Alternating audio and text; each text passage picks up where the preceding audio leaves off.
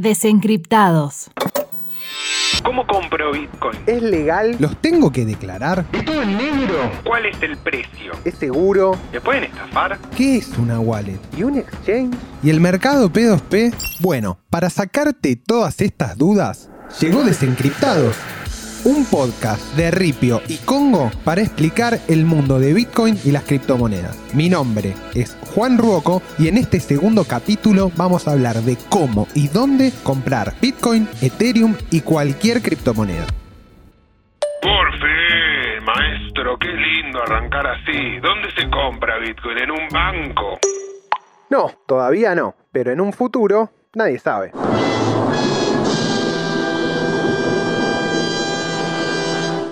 Para explicar bien cómo comprar criptomonedas, voy a usar de ejemplo a Bitcoin, porque es la primera, la más popular y la más fácil de conseguir. Pero el proceso, en general, es el mismo para todas. Hoy por hoy, lo más sencillo es comprar en una billetera virtual como Ripio. Ay, ¿por qué nombran tanto a Ripio? Ni que bancar el podcast. Estas plataformas son bastante sencillas de usar y en general trabajan de la misma forma. Primero hay que registrarse, validar la cuenta, cargar pesos y con ese saldo comprar Bitcoin, Ethereum y algunas criptomonedas más. Listo. Mientras vos hablabas, yo ya abrí la cuenta de Ripio con mi mail. ¿Ya puedo comprar? No, para un poco, ansioso. ¿Qué te parece si hacemos un paso a paso sobre cómo comprar cripto en Ripio? Bueno, antes que nada, tenés que ser mayor de 18 años y tener un DNI. Si a esta altura no tenés un DNI, está jodido. Al momento que abras la cuenta, te va a llegar un correo electrónico de verificación y le vas a tener que dar clic. El paso número 2 es validar tu identidad. Entras a tu cuenta de Ripio con el mail que acabas de registrar, vas a la opción Validar identidad y ahí seguís los pasos. Lo más probable es que te pida una foto de frente y dorso del DNI y saques una foto. Si está todo ok, en 48 horas como mucho tu cuenta tiene que estar validada. Paso número 3. Una vez que tu cuenta ya está validada, es momento de ponerle pesos. Para eso puedes usar Mercado Pago, transferir desde una cuenta bancaria e incluso efectivo con Rapipago o Pago Fácil. Si usas una cuenta de banco, ten en cuenta que tiene que coincidir con el titular de la cuenta de Ripio. No, esa de usar la cuenta de la abuela no va. Paso número 4 y el que todos estábamos esperando. Una vez que ya cargaste saldo, podés comprar desde Ripio. Bitcoin, Ethereum, DAI y USS. ¿No sabes qué son? Tranca. Más adelante lo vamos a ver. Che, pero no era que Bitcoin, ¿cómo se dice? Era pseudoanónimo. No, no me digas que se lo tengo que contar a la patrona. Yo con el tema de la patrona no te puedo ayudar. Con lo que sí te puedo ayudar es con Bitcoin, que es pseudoanónimo o semianónimo. Las plataformas de compra-venta están supervisadas por el Banco Central o la UIF, que es la Unidad de Investigación Financiera, que les exige algunos datos básicos de sus usuarios para evitar operaciones de lavado de dinero y cosas por el estilo. Esto es importante y hay que tenerlo en cuenta. Si compramos o vendemos criptomonedas en una plataforma registrada, también va a quedar un registro de nuestros movimientos. Así que Pablo Emilio Escobar Gaviria, otro día será. En cambio, si queremos usar Bitcoin y mantener el anonimato, hay que usar otros métodos. Los más comunes son los métodos conocidos como P2P O peer-to-peer. que en castellano básicamente quiere decir transacciones que se hacen de persona a persona.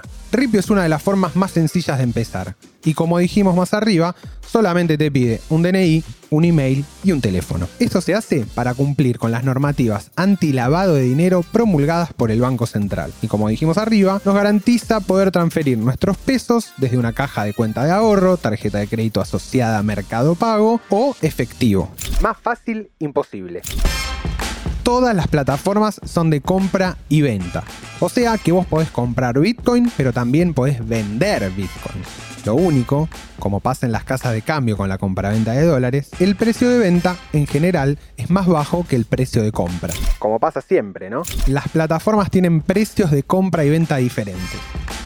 Como sabemos, vivimos en un país que al valor de las cosas se le suma el precio del dólar blue, las expectativas de la inflación y un montón de cosas más. Bueno, con el precio de Bitcoin pasa lo mismo. Escuchame, ya que estamos hablando de la rúcula, ¿puedo vender mis criptomonedas directo a dólares? En las billeteras virtuales como Ripio no se puede. Todas esas billeteras operan en ricos y crocantes pesos, tanto para la compra así como también para la venta.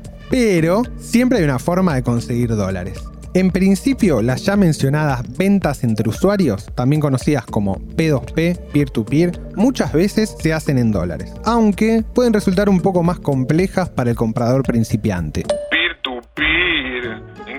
Peer-to-peer. ¿En qué idioma hablas, flaco? Volvete a tu blockchain. Oh, buah. Vamos a hacer un poco de historia. Ni bien arrancó Bitcoin, todas las transacciones eran desreguladas o en negro. No existía ripio, ni comprar con mercado pago, nada, un carajo. A este mercado se lo conocía como P2P. O sea, comprador A le compra mano a mano a vendedor B. Muchos años más tarde aparecieron las billeteras virtuales y la posibilidad de comprar desde una app sentado en tu sillón. Entonces ya repasamos los dos métodos para comprar Bitcoin, las billeteras virtuales y el P2P. Si bien el peer-to-peer puede ser más barato, es más complejo para principiantes y no cuenta con el respaldo y la seguridad de una plataforma como Ripio, que además tiene la facilidad de invertir con un montón de métodos. Todo tiene su pequeño tira y afloje, su toma y daca. Escúchame, y si tengo Bitcoin y quiero comprar Ethereum o Dogecoin, ¿se puede? Claro que sí. Eso se puede hacer en una plataforma con otro nombre complicado. Exchange. Un exchange es otra plataforma Que puede o no ser de la misma empresa donde compramos cripto. que nos permite cambiar cualquier criptomoneda entre sí. Por ejemplo, pasar de Bitcoin a Dogecoin, de Ether a Bitcoin, de Tether a Dogecoin, de Dogecoin a Ether y así infinitamente. Estas plataformas nos permiten hacer algo que se llama trading y que es el equivalente a la compra-venta de acciones de la bolsa, pero en el mundo cripto. A diferencia de la bolsa, que opera los días hábiles de 11 a 16, los exchanges de criptomonedas no cierran nunca y se puede operar las 24 horas del día. Lo bueno es que Ripio, por ejemplo, tiene su propio exchange y es más fácil mover los fondos de un lado para el otro. Te jodo con la última, eh, al menos por hoy. ¿Dónde me conviene guardar mi criptomoneda? ¿La dejo en Ripio o la pongo en otro lado? Una vez que ya hiciste tu compra, el siguiente paso es saber dónde guardar tus criptomonedas. Ripio es la opción más sencilla, fácil y segura para hacerlo. Pensá que es tan o más sencillo que usar una cuenta de home banking. Ripio te ofrece un servicio de custodia ajustado a tu nivel de conocimiento.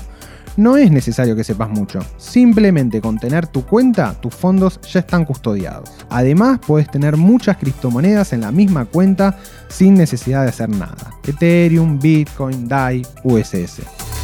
A las plataformas virtuales como Ripio también se las llama billeteras de custodia, porque uno delega el control a la plataforma. Por eso la importancia que estén reguladas por el Banco Central. Para tener control total sobre tus criptomonedas, necesitas una billetera que te permita acceder a tus claves privadas. Esas que vimos en el capítulo anterior. Sin embargo, este método requiere un conocimiento un poco mayor y manejar aspectos más técnicos de las criptomonedas. Igual, si recién estás empezando, no te marees ni te compliques. Ripio es la mejor opción. Podés cargar pesos con cualquier método, compras y vendes con un par de clics, es una empresa argentina y tus fondos están seguros. ¿Y puedo usar la misma billetera para todo o tengo que bajar una billetera para cada cripto diferente? Raúl, me dijiste que la anterior era la última. Por esta ya te tengo que empezar a cobrar. Las billeteras pueden ser específicas para una cripto o permitir el uso de varias. Por ejemplo, algunas billeteras solo operan con Bitcoin, otras con Ethereum. En cambio, hay billeteras que te dejan operar con un montón de criptomonedas diferentes. Pero para entender esto, bienvenidos al Silicon Valley Crypto Fashion Week. Con todo el brillo y el glamour de sus rulos, ahí viene Samurai Wallet. Desde el oriente, una de las billeteras de Bitcoin más conocidas y más fáciles de usar para teléfonos con Android. O si no, tenemos a la esbelta Metamask, es sin duda la mejor y la más extendida de las billeteras compatibles con Ethereum, a puro glamour, a puro taco. Y cómo olvidarnos de las soluciones maravillosas, llenas de glitter y de amor, que nos trae Trust Wallet, que básicamente nos permite operar con casi todas las cripto que existen. Igual, si recién estás empezando, no te marees. Todas las billeteras de criptomonedas son similares. Lo que tenés que hacer es descargarla a tu teléfono o computadora y después anotar muy bien las claves privadas. En general son 12 palabras y nos van a servir para recuperar todo lo que haya adentro de la billetera en caso de que perdamos el dispositivo donde está instalada. Y por último, a diferencia de las empresas de compraventa de cripto, las billeteras no piden ningún dato personal. Por eso, el anonimato del usuario queda completamente resguardado. Las billeteras sirven para enviar criptomonedas, recibir criptomonedas y también para guardarlas. Gracias, papá. La data estuvo joya. La seguimos la próxima. Y sí, bien que me exprimiste, ¿eh? Bueno, ahora que ya sabes más o menos cómo comprar Bitcoin, Ethereum, cambiarlo a otras criptomonedas y dónde almacenarlas, no te pierdas el próximo episodio de Desencriptados donde vamos a ver cómo es que Bitcoin obtiene su valor. Desencriptados. Congo Podcast.